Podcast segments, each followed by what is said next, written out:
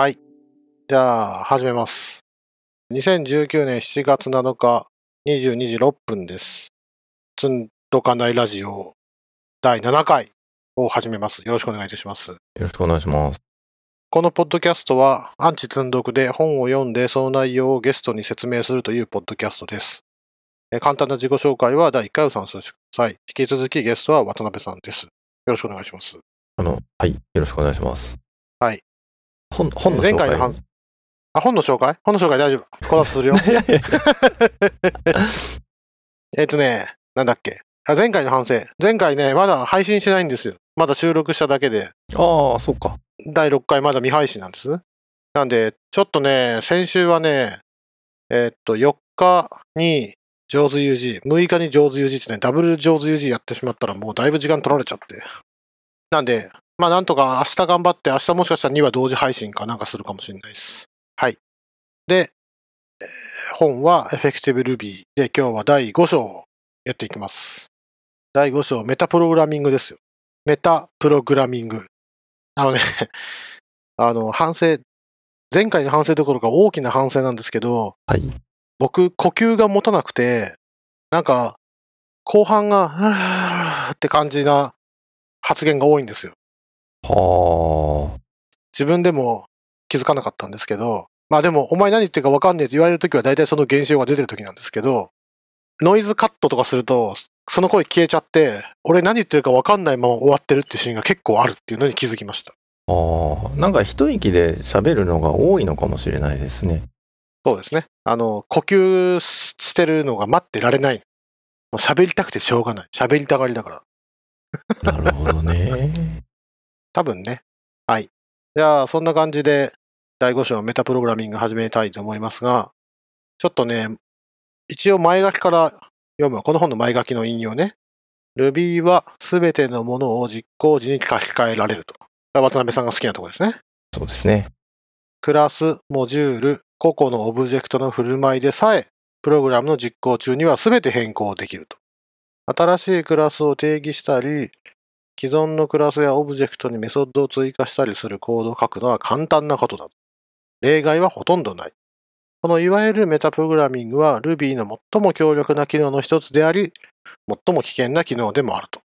まあまあ、これが前書きの前半ですね。で、前書きの最後の方、後半は、まあ、すべての Ruby プログラマーは、メタプログラミングの中のどの部分が安全で役に立ち、どの部分が問題をはらんでいるかの知識を蓄えなければならない。すべての Ruby プログラマーは。本当に？いやー、どうだろね5行ぐらいの Ruby しか書かない人はいらないと思うんだけど、まあでも、ここでこう書いてあるんだからね、こう中級以上目指すのは絶対そうなんでしょうね。で、えーメタプログラミングは滑りやすい斜面になり得ると。まあこれはそうですよね。で、この章は、あなたが足元を固める上で役立つはずだというのが、この第5章メタプログラミングの前書きですね。その、他の言語で言う、他の言語っていうか Java とか C シャープかな？でいうリフレクションがこれに相当するんですけど、なんかずっと、これ僕は多分初めて出会ったのが、リフレクションっていう言葉に初めて出会ったのが、Java のフレームワークの c サー2ってやつがあって、それの解説本かなんか読んでた時に、はあ、そんなんあるんや、はあ、Java もついにそういうとこに行ってしまったんだって思った記憶があって、で、Ruby ってそんなの当たり前にするんやと思って結構感動したっていう記憶があります。僕の中では、まあ、なんていうの？こういうのって黒魔術っていうの？よくわかんないけど、ねなんかあんまり、うん、あんまりやっちゃいけないというか、やっても誰も読めないから、相当便利ですね。あさっき言ったシーサー2みたいなフレームワークが内部的にうまいことしてあげるよっていうのぐらいで使うんであって、なんか一般的なプログラマーが使っても、いまいちピンとこないものができちゃうんだろうなーって勝手に思ってました。うん。で、そう生活してる中で、なんだったかな確か、今は亡き、いや死んでない。今は亡きオクトプレス。死んでる？うん。死ん死んでない、ないんじゃないかな？死んでるかな？の Octopress の Amazon 画像プラグインだったかな？が面白くて、あの、Amazon の画像をのサイズを指定できるんだったかな？スモールとかミディアムとかラージとか指定できるんですけど、それ、プラグインなんで、プラグインイズつまりメソッド名なんですよ。そうすると、えっ、と、 image small、image large とか image medium っていうマクロが書けるんですけど、 Octopress 側に。それってどんな風に実装されてんだろうなと思ってソースコード読んだら、スモールとかミディアムとかっていうメソッドを定義してるんじゃなくて、そういうメソッドが生えるようなプログラムがされてたんですよ。うん。でもしもある日突然 extra large とみたいなのが増えたら、なんかもうそれ extra large って増やすだけで extra large っていう、あ、イメージアンスコエキストララージっていうメソッドが映えるみたいな作りになってて、はあ、なるほどな。Ruby 上級者はこういうこと書くんやなと思った記憶があります。それがマジでリフレクションを書くとこんなかっこよく書けるんやと思った第一発目だったと思う。ああとは、メタプログラミング Ruby をお読みくださいっていう気持ちになるんやけど、まあそんなことはやめといて、とりあえずここではハマりやすいポイント、今言った、なんだっけ？滑りやすい斜面についてご議論するというのが、第5章メタプログラミングの項目28、29、30、えー、31、32、33、34、35、35まであります。うん。なんでこんな苦労したかっていうとね、やっぱ慣れてないせいかね、この章を読むのめっちゃ時間かかっちゃって。おー。いや、できるのは分かったと。何が便利で、何がハマりやすいかっていうことに気をつけながら読むとなかなか読み進まなくて。できる、できないだけ見るんだったらね、割とサクサク読めたんだけど。まあまあそんな感じで、じゃあ行きましょう。項目28。モジュールクラスフックを使いこなしましょう。モジュールクラスフックとは何ぞっていうと、Ruby はさっき言った通り、実行時に書き換えられるので、こう実行中になんかモジュールが定義されたよとか、あ、正しくないか。モジュールに関数が定義されましたよとか、クラスが定義されましたよってなった時に、フックされるメソッドがあると。フックされる is 呼び出される、コールバックされるメソッドがあるということらしいんですよね。はい。すべてのフックメソッドは得意メソッドとして定義しなければならない。というのがまず一つ目。得意メソッドっていうのは、この第1回か第2回かで言ったやつをこう思い出してほしいんですけど、ここで言う得意メソッドっていうのは、まあ、クラスメソッドっていうことですよね。セルフドットとか、えーセルフショーナリショーナリのところで書くメソッドですよということですね。で、クラスに定義しろよと。で、次。メソッドが追加、定義、削除、あ定義解除されるときに呼び出されるフックは、メソッド名しか受け取らず、変更が行われるクラスは与えられない。つまり何が変わるコールバックされて、あ、コールバックって、コールバックって言って通じるんかな？フックってことは、つまり、メソッドが追加されたぞって時に呼び出されるものは、引数に来るのは、こういう名前のメソッドですっていうのしか来ないんで、なんか、こう自分が所属してる他の、自分が持ってる他のオブジェクトとか属性を見るときには self を使いなさいというのが、まあ、ここに書いてある教えですね。で、さらに細かいことを言うと、 singleton method added、特異メソッドを定義したときに呼ばれるフックを定義すると、なんと、 singleton method added が定義されましたって single method added が呼ばれるっていうのが注意してくださいねっていうのが一つ。と、いろんなフックとか何々したときにこれが呼ばれるっていうメソッドがあるんだけど、 extended object。あ、嘘ついた。 extend object。アッペンドフィーチャーズ。あ、フィーチャーズと言うべきかな。アッペンドフィーチャーズ。 prepend features はオーバーライドしないでください。これはもうデフォルトのままにしておいてください。それを、多分これに対してやり何かしたいときは、えー、 extended object、あ、して、 extend object の場合は extended。アッペンドフィーチャーズの時は included。 prepend features の時は prepended を使いましょうというのが、まあここに書いてある教えです。こんな、こんなもんでしょうか？情報量が多いっすね、ここね。ああこの本読むと、項目28はありとあらゆるメソッドが載ってるんですよ。うんうん。こういう時はこうな、ああいう時はああなんだよって。で、その時にでもまあ注意しなきゃいけないのはこれなんだよっていう感じなんですよね。でただこう読んでて思ったのが、Java ってこうファイナルってキーワードがあるんですよ。うんうんうんうん。もうこれ、オーバーライド禁止だからっていうコンパイルエラーなんですよね。うん。なんか多分 extended object とか、失礼、もう extended って、 extended って言っちゃうね。 extend object とか、 append features とか、 prepend features は、多分ファイナルなんですよね。きっと他の言語で言う。ん？あ、つまり、うんうん。もう、これを変更しちゃうと、もう Ruby でいられなくなるというか、ああ。したっていいことないから、オーバーライド推奨は extended だよというような感じなんかなと思って。まあ、ぶっ壊れますよね。とりあえずね。そうそうそうそう。それは、渡辺さんの言ういいところだもんね。うん。えっ、と、うんその壊し方はあんまり意図通りではないけど、コントローラブルではない壊れ方なので、うん、うん、うん、うん、うんうん。ファイナルってなんだっけな？エクステンドすると死ぬみたいなの書こうと思えば書けるんですよね。あ、ここで書いてたサンプルはほとんどがそういうサンプルでしたね。例えば、もう継承できないクラスを作ってみようとか？そうですね。ありますね。うん。僕も昔、金沢 RB のミートアップで、なんかそんな話をしたような気が。金沢 RB って、あの、毎月第3土曜日に金沢市でやってるあれですか？あれですね。あれのね、どこだ、何回だ、もうだいぶ前ですよ。ああ。その時は、みんなほーんほーんって感じでした？えっ、とね、割とポカーンとしてたと思いますよ。渡辺さんは細かいなーって。ポカーンとさせる目的で喋ってましたね。ああ、確かにな。言語のリフレクションとしてこういうのあるから、そういうことをしようと思ったらできるっていうのは面白いなと思いました。うんうんうんうん。だってね、この extend object も今言ってしまえば、つまり extended とか included とか、そういうのをオーバーライドすればできるってことだもんね。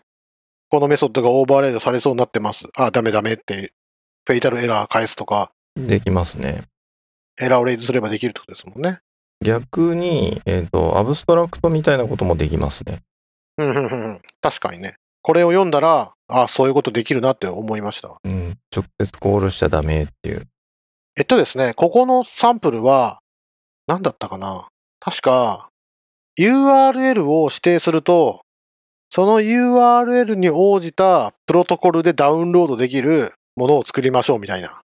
でまず、ベーシックダウンロードベース、ダウンロードベースクラスがあって、そこには URL を設定できるだけなんですよ。うん。で、実装、実装するクラスは各、それを継承して、例えば FTP クラス作って、それだったら FTP コロンスラスラって書いてあったら、FTP クラスのダウンロードメソッドを呼ぶみたいなことをうんやってた気がします。これサンプルで。なんだろう、テンプレートメソッドパターンっぽいそうそうそうですね。うん。あとなんだっけ、あ、まあ、あとファクトリーっぽい感じ？実装ではファクトリーっぽい感じでしたね。えっ、と、要は、うん。クラスを作って、で、URL、入するときに URL を渡すと、その URL に適切なクラスのインスタンスを作って返すみたいな。ああ、はい。そんな感じだったな。なんか実際のネットなんとかみたいなのも、そんな風に使えませんでしたっけね。ああ、なるほどね。いやあ、URI プラス。なんか知らんけど、URL を渡すと適切なダウンローダーがインプリメントされた関数が呼び出せるものが返ってくるってことなんですね。うんうん。ああそのぐらい抽象度高いと楽でいいな、こっちとしては。そう、そうなんですよね。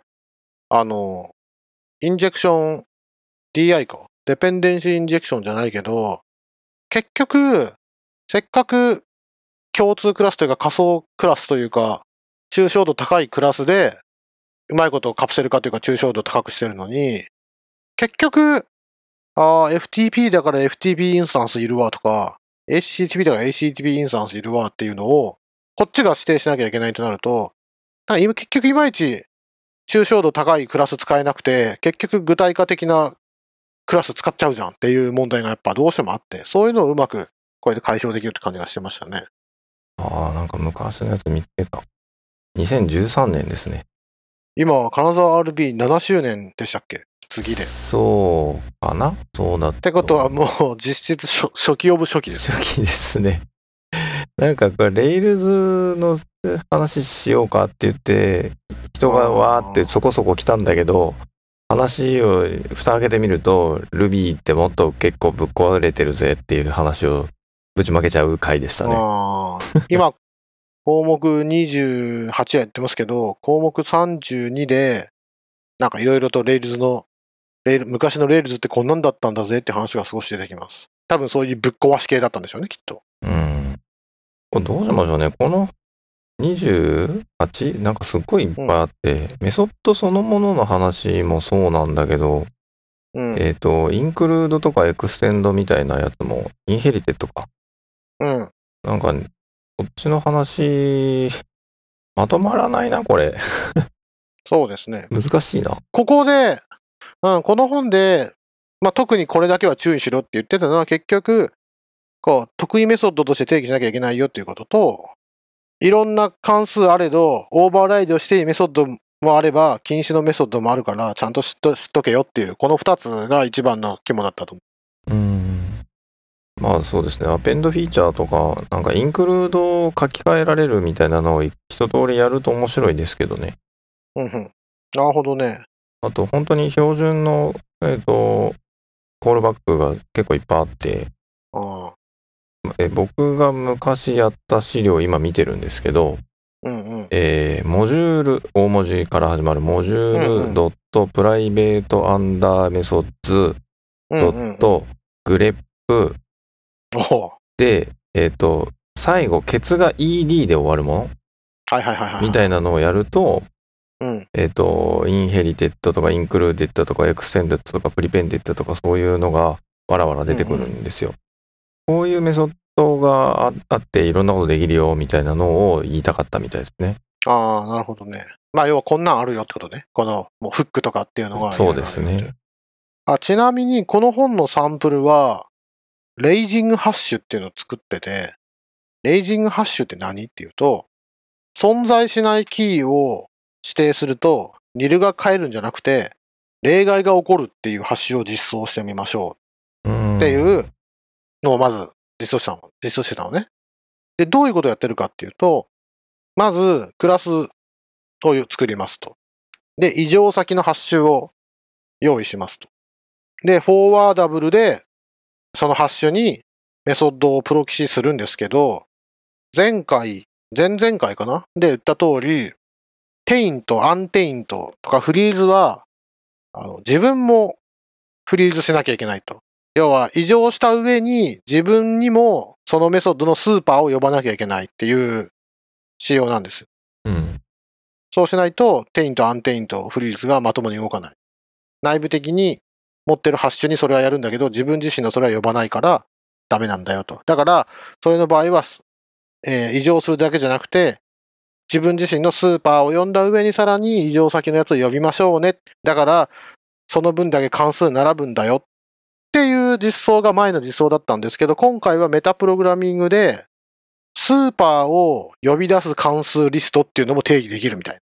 つまり異常する関数一覧っていうのが、えフォーワーダブルで定義できるんですけど、さらに加えて、異常した上に自分のスーパーも呼ぶっていうメソッド一覧をそこに書くと、スマートにクラスを定義できるっていうのをサンプルとして実装されてました。えっ、と、元の名前も書き換えちゃう？元の名前を書き換えるじゃなくて、あ、そっか、異常だからそうですね。はいはい。そうなんですよ。フォーワーダブルだから、フォーワーダブルでは済ませない、済ませられないものについては、一旦異常先のやつを呼んで、さらに自分のスーパーも呼ぶっていう、っていうメソッドを生やすメタプログラミングをしてるとうん。いうサンプルでしたね。はあ、なるほどなと思いました。まあそれ使えば、さっき話して、まあ要はファンクションを生やすですよね。さっき言った通り、画像のサイズ、スモール、ミディアム、ラージっていう文字列一覧を定義、配列を定義しといて、で、その3つをイメージアンスコの末尾に持つメソッドを生やすと。で、その関数名に応じて、サムネイルサイズを返す。が違うものを返すっていうような実装になってて、そういうふうに関数を生やすプログラミングをかけるっていうのが、まあ、メタプログラムですよね。リフレクション、メタプログラムですよね。さらに、この章のこの28では、そうなった時に、はい、今追加されましたって時になんかいろいろ処理がかけるよっていうのが、一旦項目28で、で、さらにそれを使いこなすにはいろいろ知見がいるよっていうのが28ってことですよね。そうですね。あと今、うっかり29まで行きましたね。29。あ、本当やね。項目29は、クラスフックからはスーパーを呼び出そうという話で、そのまんまやんけっていう話なんですけど、まあ、イニシャライズと同じで、何も継承していないように見えて、本当はオブジェクトを継承してますよと。ある日突然、インクルードとか継承とかするようになったら、これ別に継承してるわけじゃないから、スーパー呼ばんでもいいわーって思ってたのが、ある日突然スーパーを呼ばなくちゃいけなくなっちゃうことがあるんで、ちゃんとクラスフックからはスーパーを呼んどきましょうねっていうのが項目29ですね。まあやっぱ、親メソッドにもあるものを使うときにはスーパーって書いといた方がいいよってことなんですよね、これ。うん。まあ項目28、29はこんなところでしょうかね。いやー、てんこ盛り。面白いですけどね。まあ、読むの時間かかった理由としては、さっきのレイジングハッシュ、レイズが発生するハッシュ、レイジングハッシュみたいに、こういうふ風に書くとたくさん行数書かなきゃいけないし、あ、やっぱこのメソッドもオーバーライドしなきゃいけない。あ、このメソッドもオーバーライドしなきゃいけないってなった時に、ソースコードがめちゃくちゃたくさん書かなきゃいけなくなっちゃうでしょ？それのをこうやって防ぐんだよっていうのを頭に入れながら読んでやっと、はあ、なるほどっていうようになったんで、ちょっとピンとこない方は、申し訳ないけど、エフェクティブ Ruby を 買っていただいて。そうですね。なんか、ちょこちょこありますけどね、自分でもね。なんかパターン化されてて、これとこれとこれとこれいるよね、みたいなのがもう頭で分かってるやつ。で、とりあえず仮の実装をここに置いときますみたいなのでも使うし、そうですね。じゃあ次行きますか。項目29も終わったんで、項目30。はい。 method missing ではなく、 define method を使うようにしましょうと。説明が面白かったんですけど、え引用して読みますね。Ruby 初心者はメソッドミッシングの存在を知ると、まるでぜひ使ってくれと言わんばかりの汎用ツールを見つけたとでも思うようだと。思いますか？いやー。よう、よう使わんすね。ああ、そうですか。彼らがシャワーを浴びていると、メソッドミッシングが思考の中に入り込んできて、昨日からの難問に対する回答、完璧な答えは自分だと触れ込みでもするらしいと。なんだかんだでメソッドミッシングが無理やりにでもコードの中に入り込んでくる。なぜそんなに魅力的なのであろうかと。なんでなんですか？いや、僕はこれ使いこなせる気が全然してなくて。ああ、なるほどね。続きに書いてある内容に、メソッド名を自動的に SQL に変換するという考え方は気に入ってますかと。Rails 2を見よ。ひどくなる一方である。って書いてあるんですけど、Rails 2のソースコード全然知らないですけど、これマジなんですか？僕もあの、実は Rails、あの、本格的に使ってんの3からなんですよ。まあ1の時も触ってはいるんだけど、なるほどね。なんか3になって、マーブと統合されて非常に良くなったっていうのが10年前の話なんですよね。はいはいはいはい。何と統合されて？マーブって MERB? その、レイルズも1とか2の頃は、まだ対抗馬のフレームワークあったんですよ。はあ、なるほどね。で、3の時にその対抗馬と統合されるっていうミラクルがありまして、なるほどね。今喋ってて分かりました。これ、find by なんとかですね、これ。ああ、はいはいはい。find by、今 find by、あ、今は find by しかないか。今は find by カッコ、カラム、あキーワードでカラムコロンなんとか書けるけど、昔はなんか find by カラム名って書けませんでした、うん直接かけますね。うんで、そうすると多分これ、この内容から予想するに、メソッドミッシングになって、メソッドミッシングだから、多分これ SQL やろうっていうことで、なんかカラム名を予想して組み立ててセレクトするってことをやっちゃってたんじゃないですか？昔はそうなったんかもしれないですね。ああ。ひどくなる一方だ。まあ、うん苦労したやろうな、多分な。まあ多分これは全然わかんないですけど DHH あたりが好きなんでしょうね。あのこれアクティブレコードは多分治ってると思うんだけど、アクションメーラーはまだ使ってるはずなんですよ。あアクションメーラーもな結構謎い挙動してますよ。あ。 Action Mailer、メールを送るのにそんな謎のカラム名とかか謎の関数、あ関数名の method missing フックしてなんかしなきゃいけないことってある？いやー、ないと思うんだけど、 Action Mailer の実装はなんかそうなってましたね。なんやろ？なんあのーヘッダ名とかかな？いや、なんだっけな。ちょっとパッと思い出せないけど、 Action Mailer のメソッドを呼ぶと、 Action Mailer のインスタンスじゃなくて、メールインスタンスが返るんですよね。確か。で、ビューを探すとかそういうのはいい具合にするんだけど、みたいな。はいはいはい。結構変なき挙動をしてて、確かに昔のアクションメーラーで俺それ分かんなかったことあるな。今はちょっとどうなってるかわかんないですけど。なんだっけ？さっき言ったファクトリーパターンじゃないけど、え、アクションメーラーって規定クラスなのになんで実装がうまく、うまいこと動くんっていうのをすっごい不思議に思った昔記憶がある気がする。うん。多分それに近しいことやってんのかな？まあ多分そういうことなんですねきしましたねまあでも、だからやっぱりそういうの割と好きな人たちが作ってる傾向は確かにありますよ。まあ、Ruby なんだからさ、やらせてくれよっていう気持ちなんですかね。まあ、あるかもしれないです。あと、そこも、そのアクションメーラーのメソッドコールがそこまでヘビーにならんでしょっていうのも多分あるんだと思いますけどね。なるほどね。アクションメーラーってやること少ないもんな。あと、なんいいその、秒間何回も呼ばれるみたいなのも多分そこまで想定はしてないと思いますけど。多分そうでしょうね。今、急に入れちゃうもんな。まあ、アクションメーラーのセンドレーターか。うん。まあ、そういうこと、そういうこと考えられてできてますもんね、実質。はい。で、次。えーメソッドミッシングフックしてあれこれは、レスポンド2に反応しないからダメなんですよ、ということが書いてありました。例えば、find by name っていうのがあって、find by name を呼ぼうとしたらメソッドミッシングになって、メソッドミッシングフックで、その by の後を切って SQL を組み立てて関数実行するみたいなことをやると、ダックタイピングで、このメソッド持ってる？って聞いて動作するってやるためには、レスポンド to に反応してくれないと、それは書けないんだけど、respond to find by name ってやっちゃうと、 method missing の場合に実行、そういうことを実行するってやってるから、レスポンド to に反応しなくなっちゃうと。だからダメなんだよっていうのが、7ページにかけて書いてあります。この本200ページぐらいしかないんで、7ページかけて書いてある。まあ、確かに、根本、Ruby の根本が死んじゃうってのはわかりますね、これで。うんなので、 method missing じゃなくて、 define method を使えというのが、ここに書いてあること。はい。でどうしても method missing を使わなきゃいけないっていう場合には、 respond to missing ハテナっていうメソッドがあって、これをオーバーライドして定義しろということが書いてありました。で、これ何っていうと、実は respond to の内部的に呼ばれるメソッドで、これマジで存在しないのっていうのをこれで聞いてくるそうです。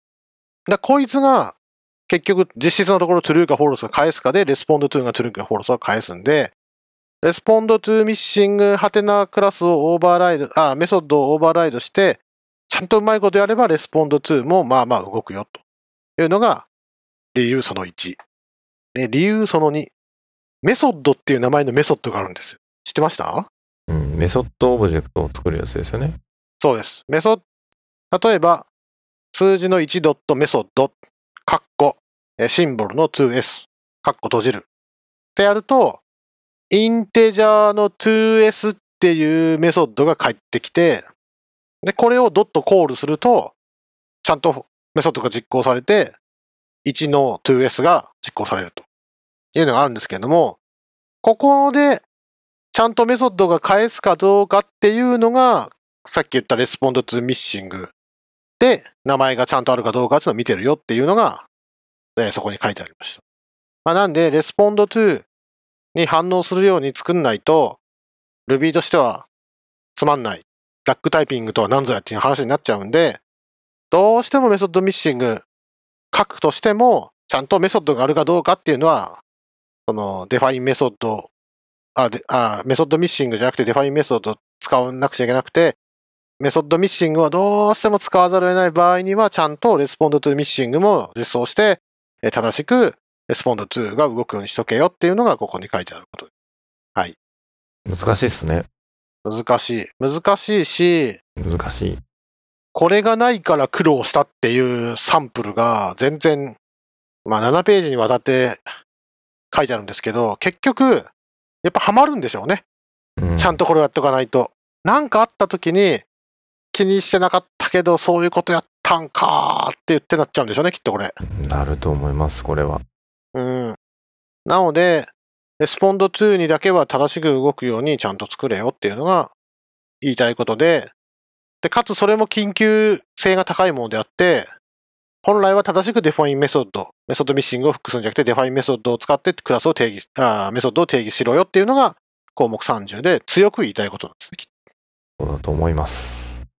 method missing を、うん、さっき言った Amazon の画像のスモール、ミディアム、ラージを取るメソッドもちゃんとdefine method でちゃんと生やしてました。うん。まあ、 method missing でフックするのが一番簡単に見えちゃうんですよね、きっと。とりあえず動くとこまでなら動きますからね。だ要は define method を書かないで、俺が、うお method missing 最高、ここで全部フックすればええやんってなったら、 method missing をオーバーライドして、中で スイッチ分書いて、なんとかだったらこっち、なんとかだったらこっち、正規表現でなんとかにマッチしたらこっちとか書いちゃうってことですね。うん。それが Ruby 初心者がシャワー浴びてる時にやっちゃう問題ってことですね、きっと。うんらしいですね。気を気をつけます。いやー。まあ今は Active Record も全然 define method なはずですけどね。ああ、なるほどね。 attribute の存在が分かりゃ作れるんで、確かにそうですね。うん、気をつけましょ次、次行きましょう。項目31。え？もう42分なんだけど、だいぶ。う。ごめんなさい。いや、全然大丈夫。もう36分も喋った。半分、半分終わってる？半分は終わってるか。はい、次。31。イバル。はい。EVAL。イバル。エバルですね。エバルの様々なバリアントの間の違いあれ？俺これなんか間違えてるかな？ちょっと待って。項目31。項目31。まあそのエバルの、エバルの多様な、あ、これなんか、引っ張ってきた目次が間違ってる、本の目次と長め違ってる気がするな。第一版、第二版でなんか違うかもしれないですね。エバルの多様な編集間の違いを把握しようっていうのがうん本に書いてある。ので、エバルにもいろいろ種類がありますよって話なんですけどね。そうですね。で、 instance eval と class eval の違い分かりますかとか、そんなことがいろいろ書いてあって、で、 instance eval はインスタンスの eval で、 class eval はクラスの eval。それはそうだと。で、例えば、クラスの instance eval したら、どんなメソッドが生えますかっっていうと、答えはクラスの特異メソッドですよと。つまり、クラスメソッドですね。クラスに対して instance eval を、あ、つまり大文字から始まるクラスなんかこっちで定義したユーザーとか、そういうものに対して、ドット instance eval すると、えークラスメソッドが生えますよと。そりゃそうや。って話ですね。で、じゃあ、インスタンスに対して instance eval したらどうなるんだっていうと、そのオブジェクトの特異メソッド。ここで言うオブジェクトの特異メソッドっていうのは、そのオブジェクトにしか生えてないメソッドのことですね。その特異メソッドが生えますよという話。 class eval は、その、そうじゃなくて、クラスに対して eval が実行されるんで、そこでデファイメソッドとかすれば define されますよというのがあって、で、そもそも class eval っていうのはモジュールクラスの特異メソッド。モジュールクラスのクラスメソッドなんで、そうじゃないオブジェクトには使えませんよと。例えば、なんかパーソン .new して、それのオブジェクトの class eval ってやろうとすると、いやいやいや、君はクラスオブジェクトじゃないからダメだよって言われて、まあ、エラーになると。モジュールクラスに生えてる特異メソッドが class eval なんで、いやいやいや、名前おかしいやろ、 module eval にしろよ。っていうツッコミはあるんだけど、実はあって、実装も同じで、ネーミングが、えー使い回されてるだけですよ、という話。で、それとあと、 exec。ってわかります？え僕知らなかったんですけど、 eval みたいに exec ってのがあって、 exec にブロックを渡すと、その引数を渡された、 exec 引数とブロックが渡せるんですけど、でそのブロックの中にはその引数がそのまま現れて、で、そのブロックが実行できるというのが exec らしいです。おーつまり、イーバルって書くと、文字列を渡すじゃないですか。この文字列をえばってねっていうことになるじゃないですか。うんうんうん。文字列を渡すとそうですね。そうじゃなくて、エグゼックって書くと、もうそのコードが実行されるとへえ。知っとった？俺は知らんかったです。いや、使ってないですね。イーバルにブロック渡すのはやりますけど、エバルにブロックを渡すとどうなるの？同じ動きのような気がしますけどね。あ、で、エバルの場合は引数が違うんか。うん。どうだったかなあ、インスタンスイーバルで引数を渡すとこれどうなるんや？こういった。キスを渡してるか。えー、エイバルは文字列かブロックを受け付けるのに対し、あれ？引数が何なのやったっけ？あ、引数ないんけ？あ、そうだ。あ、そうだよね。え、インスタンスイーバル、普通のエイバルは文字列しか渡さん、んブロックが渡せる。ブロック渡すとブロック実行されるんか。ブロック実行されますね。はあはあ。ってことは、エグゼとどう違うのエグゼは引数が渡せるってだけか。そうみたいですね。はあはあはあ。なるほどね。これは、なるほどね。あ、インスタンスイーバル、if ブロックって書いてあるな。ああ、なるほどね。はいはいえーっと、 instance eval はブロックを実行するときに self にレシーバーを渡し、同じオブジェクトにはブロックを渡しますと。まあ、そんな感じです。 self にビジェットオブジェクトがセットされるので、ブロックはまるでインスタンスメソッドのように内部インスタンス変数を直接操作できる。これは役に立つこともあるが、カプセル化を破っているというのが、まあ、注意することと書いてある。うん、まあそうですね。あ、基本的にエバルばっかりしか見ないな。えっ、ー、と、その4文字しか書いてないやつ？クラスイーバル、モジュールイーバルばっかりじゃないですか？あ、じゃな、あ、そう、エグゼクじゃなくてイーバルを見る。クラスエグゼック、モジュールエグゼックはあんまり見なくないですか？そんなこと見はないですね、見ない。うんで、まあ、これで定義すると、もちろん、インスタンスメソッドになりますよと。うん。それはそうですよね。はい。まあ、振る舞いを定義できるという話ですね。まあ、こんなとこかな。何を把握しろっていうのよ、これで。うーん。エバルの多様な変種間の違いを把握しようっていうの。これ全然説明になってないと思うよ。今の説明で。たまにですけど、さっきのその、クラスイーバルでうんうん。定義できませんっていうのがあ、実行できませんみたいなのがあったりしますよね。ああ、なるほど。あ、つまり、インスタンスエーバルとクラスエーバル、イーバル、エバルうんうん。の違いが説明できれば多分これ OK ってことでしょうね、きっと。そうですね。で、僕もたまにハマって、うんうん。で、どうしてるかっていうと、とまあ、インスタンスから見て、クラスに定義したいんだけど、っうんうん。て思った時に、えー、 self ドットクラスドット instance eval みたいな書き方で逃げたりはしてますね。ああ、なるほどね。つまり、 class eval って書くと、それはクラスにたどり着けないといけないから、なんかうまく動かない時もあるんですよね。うんうんうんでもそれなんだろう、クラス、クラスドて書くと、あ、まあ、合ってるな。うんそうそうあ、でもそれすると、クラスの特異メソッドになるから、インスタンスには入らないですよね。うん、そうです、そうです。えっ、はあはと、インスタンスに直は、そうですね。だから自分の所属するクラスの特異メソッドが入るんですよね、それすると。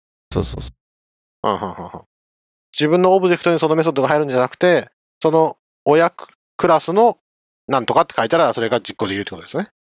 concern で、うんうん。でまた Rails の話になりますけど、はいはいはいはい。えっ、と、 concern ってモジュール読むじゃないですか。うんうん。で、モジュールを読ます、読む、えー例えばモデルが何個か、何個かのモデルが共通のモジュールを concern で。呼びたいみたいな時に、インクルね。モモジュール側からクラスに手入れるみたいなことをああ、なるほどね。やってたりしますね。はいはいはいはいはい。つまり、俺をインクルードしたってことは、お前、こういうものを生やし生やせよっていうのを、モジュール側に書けるってことですよね？そうですね。なるほど。そっか、そういう風に書けるのかな？まあ、こんな形で、じゃあ、インスタンスイーバルとクラスイーバルの違いが分かるようになって OK と。次。項目32。モンキーパッチの代わりとなるものを検討しましょう。モンキーパッチとは何ですか？モンキーパッチっていうのは、えーここに書いてあると、Rails には Active Support というライブラリが組まれているが、このライブラリはほぼ全ての Ruby コアクラスを書き換えると。これをモンキーパッチという、と書いてあるんですけれども、まあ、つまるところ、Ruby って、後からクラスの、今さっき言ったいろんなメタプログラミングで変更できるから、突然ストリングとかイントに、のオブジェクトメソッド、ん？インスタンスメソッドを変更したり、改変したり、生やしたりできるってことなんですよね。できますね。その結果として、それをモンキーパッチと呼んで、それは PureRuby のライブラリメソッドなのか、Rails アクティブサポートのメソッドなのか、が素人にはわからない問題なんですね。うん。で、海外の質問サイトとかで変な質問して、外人同士切れ合ってるってやつですよね。うんそれは知らないけど、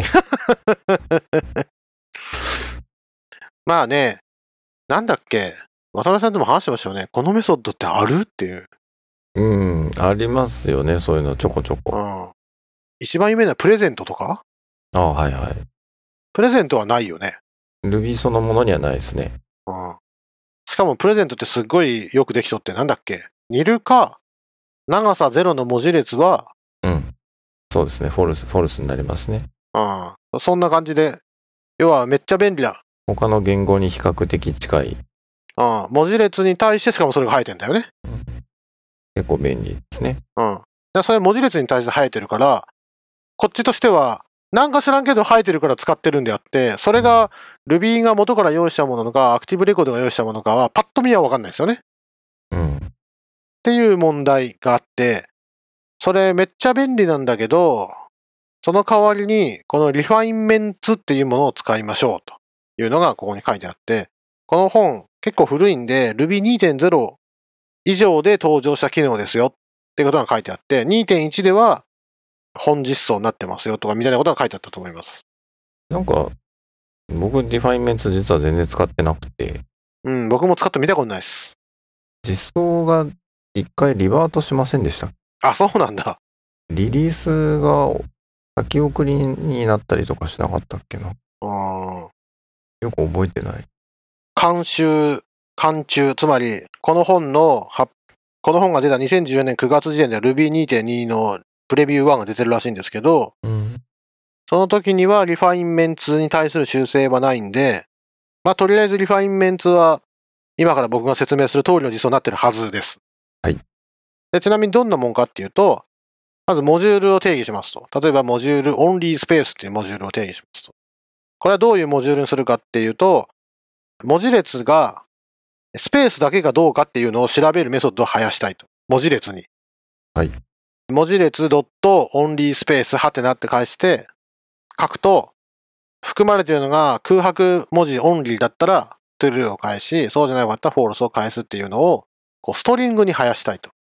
で、これまで通りのやり方だと、ストリングをに対してそれをメdefine method で生やしちゃうから、これはいわゆるモンキーパッチで、Ruby の用意した機能なのか、それとも加藤が生やしたメソッドなのかわかんないっていうのが苦しいところだったんですけど、この refinements っていうのは、まず、 module only space と書き、その定義の中に、 refine、カッコ、 String、カッコ閉じると書くと。つまり、今から String を refine しますよと。refine っていうのは、より良くするって意味なのかもしかしてこれ。良くなるんか悪くなるんかわからんけど、まあ、 refine、カッコ、文字列、カッコ、 String、カッコ閉じると書いて、で、do でブロック書いて、で、そこでメソッドを定義すると。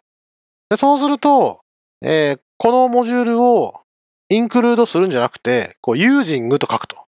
例えば、 class Person、using、モジュール名。ここでは using only space って書くと、このクラスパーソンの中だけ、ストリングに対してオンリースペースが入ると。どう素敵やろっていう話ですね。うん。で、さらに、これ、レキシカルスコープ、つまり軸スコープなんで、この前のコロンコロンが実はいるんやわっていう話と同じで、こう、とにかく、そのファイルの中で、かつそのクラスの中で、オンリースペースが入るんであって、継承しちゃうと、なんか、オンリースペースも継承してるような感じするんだけど、単にレキシカルスコープの問題で、それ、何のオンリースペースかわからんってことになっちゃうんで、新しく継承したクラスでもちゃんと using オンリースペースって書かないと、軸解析失敗して、そんなオンリースペースなんてメソッドは知らんって言って終わっちゃうよと。だから、継承も問題ない。どう問題ないかっていうと、継承した先もこれを使いますよって改めて書かないといけないんで、本当にこう限定的なところでだけモンキーパッチを当てることができて、素敵やんっていう話です。うん。なるほど。というわけで、覚えておくべき事項については、refinements はもう実験的機能じゃないんで、ちゃんと使おうぜって話と、 lexical scope はアクティブ化しなきゃならないよっていうことが書いてある。何でしたっけ？ Rails のビューとか作ってると、生やしたいなーっていう気持ちにならないこともないです。うん。なんかね、この特有のものを、 array とかのインスタンスを生やしたいなと思うことはなきにしもあらずですね。refinements まで書いてまでやりたいかってななかなかやらんな。 helper method ってもっとヘルパーっぽく書いちゃうなって感じはしますね。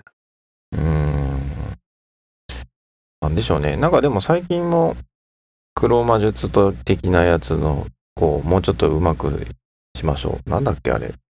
TracePoint でしたっけ？ああ、そういう gem かなんかあることなんですか？役割が違うけど、あ、これは違うのか。うん、そうですね。リファインメンツな。いや、使いこなせればいいんだろうなっていう気はするんですよね。その、うん特に自分が使ってるライブラリだけ拡張しがうまいこと、うまいことね、うん。できるといいよね、みたいなのって、確かにね。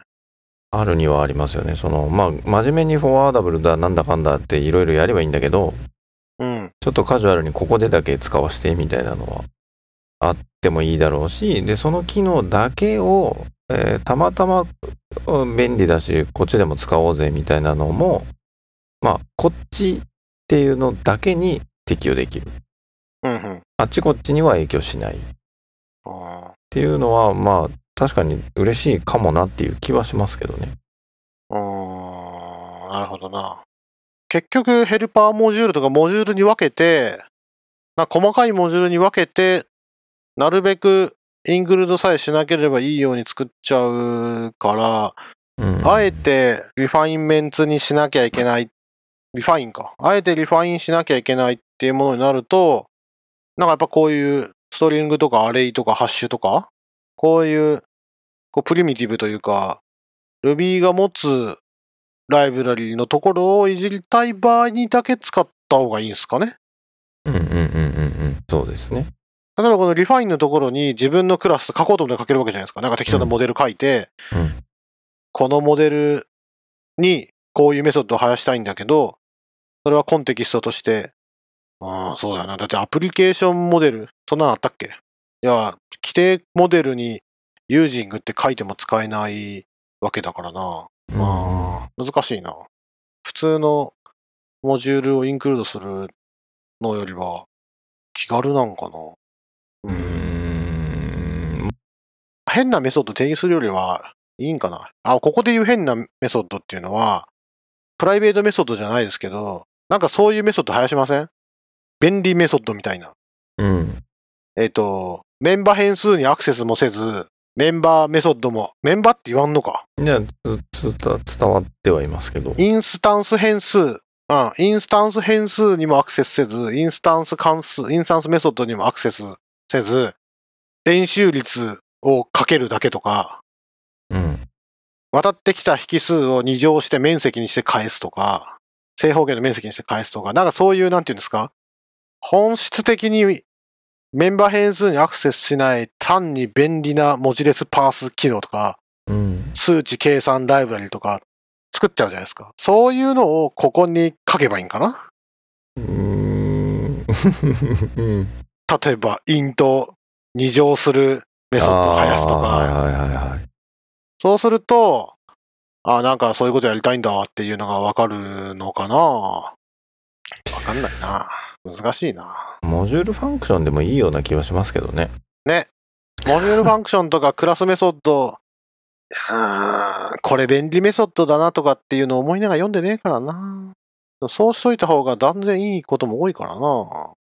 まあでも mixin、その、例えばインクルードしたモジュールがさらにあれをインクルードしてみたいなのってうんうんわかんないじゃないですか。まあ、最終的にはどうなるかっていうのはね、相当知ってないとわかんないですよね。そうそうそう。なんかそういう気持ち悪さはだいぶ軽減されるとは思うので。ああ、なるほどね。つまり、たくさんインクルードした結果、このストリングのメソッドは何が入ってるかもうわからんっていう時に、まあユージングって書いてあると、もう明示的にこう、あ、これが使ってるなんてわかるってことですね。そうですね。そのモジュールの中で読み込んでるインクルードのモジュールとかはもう知ったことじゃないわけですよね。そうですね。一括、一発読み込んだら何が起きるかわからんっうん。ていうのはちょっと避けたいっていう気持ちが強いといいのかな、うんこれ。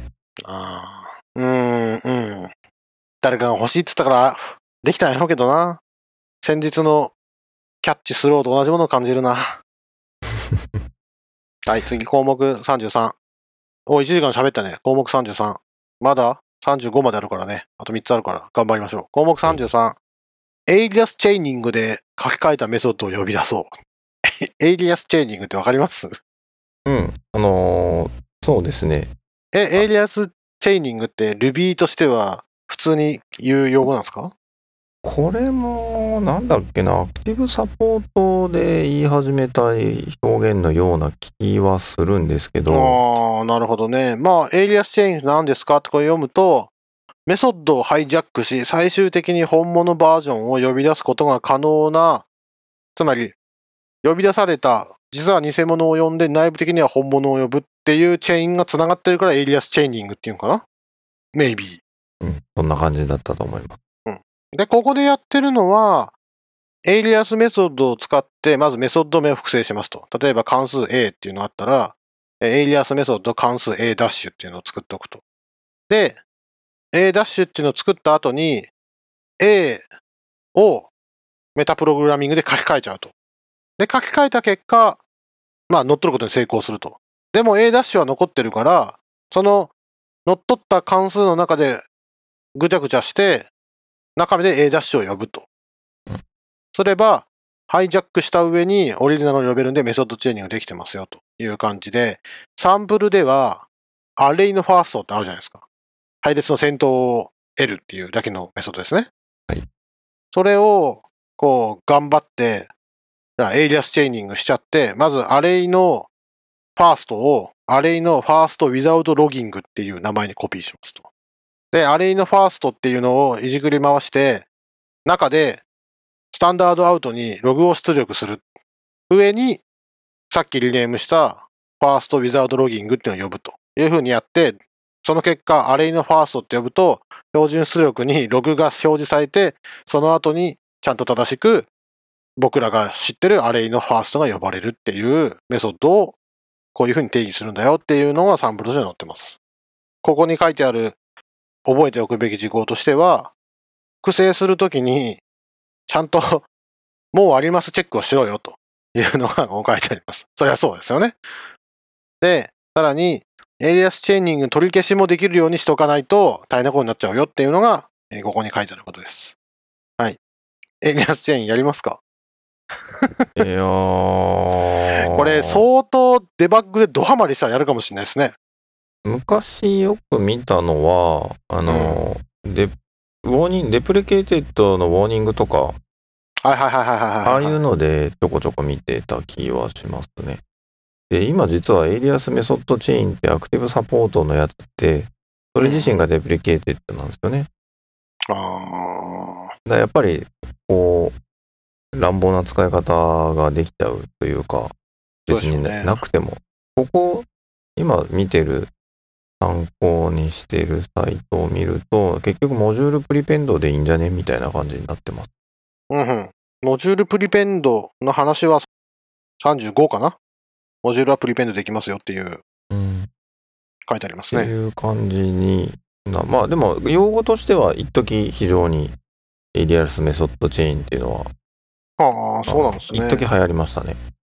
あ、でもこれインスペクトするときとかは多分本当使えるでしょうね。うん。こう、他のメソッドから、ね、じゃあ他のライブラリ、あー違うな、プログラムのどの部分からがこのメソッドを呼んで、それはどういう場合に呼ばれてるんだろうっていうのをこう詳しく知りたいっていう場合には、なんかこういうのをうまく使えばできるんだろうなって感じはしますね。そんなのするんだったらいちいち standard out にスタックトレース出しちゃうけど、あー、これ C プラ、あー、なるほどな。あー、昔、あー、これあれだ。C 言語のデファインのあれにと同じものを感じるな。リリース版のライブラリとデバッグ版のライブラリの違いというか、ああ、なるほど。そういうのに実は入れ替えできるんですよ、 define で。うんうん。あの C, C 言語の場合は。うん。で、面白くて、マイクロソフトの昔のビジュアル C は、メモリ確保するじゃないですか、文字列とかその他もろもろで。そうすると、なんと特定の文字で埋めるんですよ。確保し、はい。例えば、30バイトのも文字列用の領域を確保しますよと。そうすると、普通 C 言語って初期化メソッド書かない限りは、その30バイトの中身って何が入ってるか分かんないじゃないですか。メモリが汚れたまま何か入ってるじゃないですか。で、デバッグ版はなんと30バイト確保した上に、その中、それで終わらずに、その中に CCCCCCC、CD だったかな ?CC が CD で埋めてあるんですよ。ってなると、何がわかるかっていうと、実行してるときに、あ、これ初期化してないとか、あ、もう初期化、もうなんか誰か書いた後にもう一回書こうとしてるとかっていうのが、こうデバッガーを使うとわかると。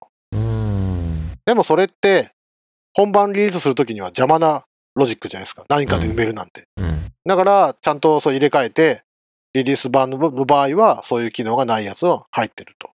うんいうようなことをやりたくて、例えば、Rails の環境変数が development だったらこっちのメソッド、なんとかだったらこっちのメソッドっていうのを書こうと思えば書けますよね。はい。なんかそういうことをやるとデバッグとか、なんか相当そういうのでいいんじゃないかなっていう感じはしてきました。あ特に logger out とか、綺麗に書けるかもしれないですね。ロガーの出力の切り替えとか。でもそれもただの if 文でいい気もするんだよな。うんまあまあ、読みだ、うん。読んでる側は綺麗なままいけるので、しかも、メタプロでやると、実行のたびに if 文が呼ばれることないのがいいってことですね。クラスを定義した後うんうんうんでそう、ですね。あ、今、デベロップ版だから、ロガーは標準出力に出そうってなって、なって、なっちゃえば、もう何も考えずに標準出力に出ると。うんでそれがわざわざ、if 文で中身、 environment アクセスして、if 文で振り分けるようになると、まあ、おそらく CPU に優しくないうんってことになるんでしょうね、きっと。ああそういう時にこういうのを使う。まあ、こういうの、いずれも、それも十分、何でしたっけ？今までの define method とかでもできそうなもんですけどね。だけど、まあ、置き換えるっていう意味では、こういうメソッド、 alias chaining か、 alias chaining っていうのは便利なのかなと思います。いやー、いろんな技があるもんですね。うんリフレクションもできるとはそすげえわ。はい、次34。プロックの引数の個数の違いに対応できるようにすることを検討しよう。ごめん、日本語が変や。プロックの引数の個数の違いに対応できるようにすることを検討しようですね。はい。Ruby ではプロッククラスのインスタンスが多数使われると。Proc オブジェクトの少なくとも7種類ぐらいの作り方はすぐに頭に思い浮かぶ。思い浮かぶ？浮かびません。この人頭良すぎるやろ。まあ、俺知らんだけか。まあ、なんだかんだ言って、Ruby って、なんて言うんですか？クラス、型か。型を気にしないで実行できることが多いから、いちいちこれは何々クラスのインスタンスなんだなって思うことはあんまりないですよね。普通に使ってる、使ってるだけなら。うーん、どうなんだろう。うん思いてますよ。割と思ってるな。そうか。抽象度高くは思ってるかな。これはモデルだなとか、これはヘルパーのなんとかだなとかぐらいは思うけど、なんとか、いや、思うか。思うな。確かに思うか。思わんかったらプログラムできんよな。うん。でもまあ、いちいちこれが Proc オブ、 Proc オブジェクトだなとかっていう。いやー、やっぱ思うな。うん思ってブロック、ね、ブロックとは何ぞやとか、うん。ね。だって、このサンプル実行するときにやっぱ dot call とかうん。打っちゃうってことは分かってるからでしょって言われると、分かってるからだよなっていううん気。持ちになるわ。そうか。まあまあそうか。つまりこの作者は、こうすると Proc オブジェクトできるよねっていうのは7つぐらいは思い浮かぶってことなんですね。すごいですね。ああ、俺、そんな思いつかんけどな。ここで書いてあるのは、弱い Proc オブジェクトと強い Proc オブジェクトがありますよと。うん。で、弱いプロジェク Proc オブジェクトと強い Proc オブジェクトは何かっていうと、えー強い Proc オブジェクトは引数の数が違うと argument error でランタイムエラーになるってことかな？ランタイムエラーが起こるっていうのが強い Proc オブジェクトですよと、ここは定義して、じゃあ、どんな時にそれができるのっていうと、 yield、ね、引数のブロック実行をするとき yield 書きますよね。その yield って書くときは、あの、弱い Proc オブジェクト。引数の数が合わなくても呼べちゃう。足りないところには nil がパディングされるっていう、この JavaScript っぽいやつですね。えー強い方は、 lambda、アロー演算子で書くやつですね。あこれはもう引数が合わなかったらエラーになりますよというのが強い Proc オブジェクトですよと。なんで強い Proc オブジェクトの可能性があるから、引数の数合ってないんじゃねとか、あ何個いるんじゃねっていうのをこう推測しなくちゃいけないことが、まあ、やっぱりどうしてもあると。うんその方が便利だとどうしてもあると。でそういう場合には、 Proc の arity Proc クラスのインスタンスメソッドのアリティでいいんかな？アリティメソッドっていうのを使うと、こう引数の数が分かりますよと。で、この引数の数の分かり方っていうのが結構癖があって、正の数、プラスですね。プラスの数だったら引数の数ですよと。これがマイナスの数だったら、オプションうん引数が含まれてますよと。で、必須引数の個数の1の歩数、つまりビット判定ですね。ビット判定歩数にすれば、あ、これすみません。僕のメモの歩数の方が間違ってますね。うんうん歩数の方は、え補うですね。補う歩数、ビット判定にすれば、謎が解けますよ、というのがここに書いてある。知ってました？笑いが出るぐらいして知らなかった？しいえいえ。うん、なるほどなと思ったけど、使わんな、これと思って。ああ、いや、サンプルを見ると、ここではすすっごい頑張ってますね。えーストリームクラスを使うときに渡すものについて、あれこれやってますね。暗号化なんかがするときに、引数何個いる関数なのかっていうのを見て、何個の場合には、シードの値をこう渡してとかといろいろ頑張ってやってますね。はい。というわけで、そういう目にあった場合には、うんちゃんと歩数、ビットの反転はチルダですね。Ruby は。はい。整数、チチルダ整数ってやると、え反転した値が出るんで、なるほど。この数字だけ必須個数なんだなというのがわかるということです。はい。使わないですか？使わないでしょうね。僕も見たことないです。もうちょっと戻って、弱い Proc、強い Proc、まあ、こんな言い方したっけなっていう気はしなくはないんだけど、うんうん。ここの表現で言うと弱い Proc オブジェクトはもう使わないようにしてますね。あー、なるほど。デリケートだからですね。こけちゃうから。うーん、なんか、いや、こ、こけるなら最初からこける方がいいかな。なんとなく通過しちゃうよりは。うんうん。あ、逆か。うん。なるべく強い Proc オブジェクトを使うってことですか？そうですね。はあ、はあはあは。あ、なるほどな。いや、僕もそう思いますが、ブロックの引数の数とかは、ね、気にしなきゃいけないときは、やっぱり弱い Proc オブジェクトにしといた方が楽なところとか、まあ、ブロックの中身を定義するんじゃなくて、ブロック関数を定義するときとかは、まあやらざるを得んのかなとは思いますけれども、そうじゃない場合には、しかも、ね、今のご時世、僕らとしては、キーワード引数がいいぜって言ってるご時世において、うんこんな並びの引数だったら、もうちゃんと呼べる数を指定する以外は、俺は許さんぞっていうのは、わかる気がします。なんだっけな、これ、えっと、昔、はい。Ruby の18は確か、 Proc、えっと、 lambda、Proc オブジェクトのデフォルト引数が定義できなかったような気がするんですよね。キーワード引数がデフォルト値も設定できるんですよね。キーワードで。きますね。はい。あーなんかその辺が、だ僕実はその辺実はできる頃から Ruby に入ったんですよ。うんうん。そうすると逆に古参の Ruby の人が、加藤君この引数の意味がわかんないんだけどって言われたことはすっごい面食らった記憶があります。うん。ああ、そういうことかって。で、あ、これができるのは今時の子なんだっていうのを、その時知った記憶があります。いや、その、その、デフォルト引数が定義できないから、うん。その、数が合わないと大変めんどくさいみたいなのはいはいがあっはい。て、そうですね。で、はしょれるやつとはしょれないやつが、みたいなことになるんじゃないのかなという気がするんですよね。そうですね。なので、Ruby19 以降の世界だったら、うんうん。いらないんじゃない？これいちいち覚えなくてっていう気はしてますけどね。なるほどね。あのー、レイルズのビューのヘルパーの引数すっげえ大変じゃないですか。もうどこまでが引数で、どこまでが。オプションで、どこまでがなんとかで、もうさっぱりわからんっつって、あれの引数の読み方とか分かった時に初めて、はあ、Ruby ってこんな風に書かんといかんのはなんでなんと思った時に、昔は書けなかったんだよっていうのを聞いて、はあ、それでこう統合的に考えたらこうなっちゃったんだっていうのは、うまくやった結果はなったんだと思うんですけど、うん。なるほどなと思った記憶があります。はい。じゃあ、そんなわけで、あり、皆さん、アリティメソッドを使って、歩数を取って、引数の数をチェックしてください。取りたくない。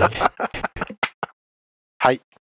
アリティを使うのはいいとして、正直ここで、負の数が出てくる場合は、なんか多分使い方間違えてますね、これ多分。うん。はいね。次。え最後、項目35。モジュールのプリペンドを使うときには慎重に考えよう。これさっき、渡辺さんがおっしゃってくれたやつですね。そうですね。まあこれプリペンドって何っていう話なんですけど、インクルードの逆インクルード的な発想で、何の役に立つのかピンとこないと思うんですけど、こう起こる現象だけ先に説明すると、まずインクルードっていうのをまず思い出してほしいんですけど、インクルードの場合は、えー例えばクラス C の中にインクルード A、インクルード B ってやると、それはどういう継承ツリーになるかっていうと、クラスの C、インクルード A、インクルード B なんで、インクルードは自分の上にクラスが入るだから、クラス C の上にまず B が入って、その後に A が入るんですよね。うんうんうんうん。ああ、なるほど。実行順序で言うと、クラス C と書くと。で、インクルード A って書いたら、まず C の上に A が入ると。だから、順番は C、A になって、その次さらにインクルード B って書くと、C の上に B が入るんで、C、B、A、オブジェクトっていう順番になりますと。これがインクルードですよね。で、プリペンドっていうのはその逆で、なんと自分のお尻につくんですよね。なので、クラス C、プリペンド A、プリペンド B って書くと、どうなるかっていうと、まず C の子に A ができて、A の子に B ができるんで、継承ツリーは B、A、C オブジェクトになると。うんで、当然メソッドを探す順番には、クラス C プリペンド A、B って書いてあったら、メソッド探す順番は B、A、C になると。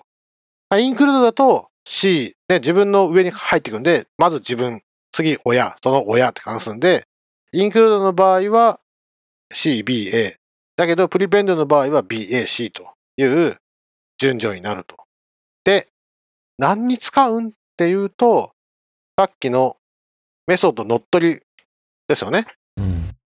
自分のクラスを最優先に呼んでほしいんじゃなくて、プリペンドしたメソッドを先に探してほしいっていう場合にはこれを使うんですよ。まあ、この方が嬉しいことがあるんですよっていうことらしいです。はい。なんか、はあ、それはプリペンド役立つわっていうのは、なんかあるんですかこれ？えっ、と、さっきので言うと、えっ、と、メソッドチェーン、エリアスメソッドチェーン。そういうことか。で、スぱりそうかスーパーを呼んでから自分を実行するっていうのをプリペンドしてあげる。はいはははははは。なるほどね。そういうことか。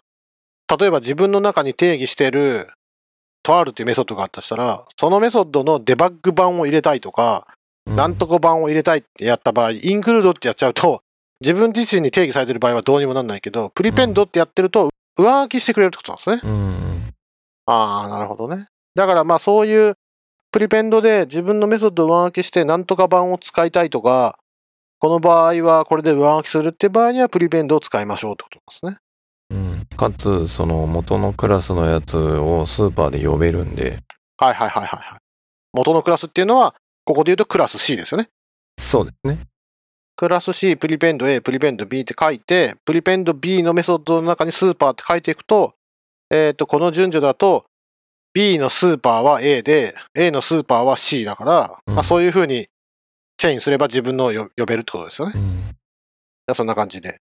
あと、プリペンドもプリペンデッドっていうフックがあるんで、うまいこと使ってくださいよ。うんっていうことで、メタプログラミングの章は終了です。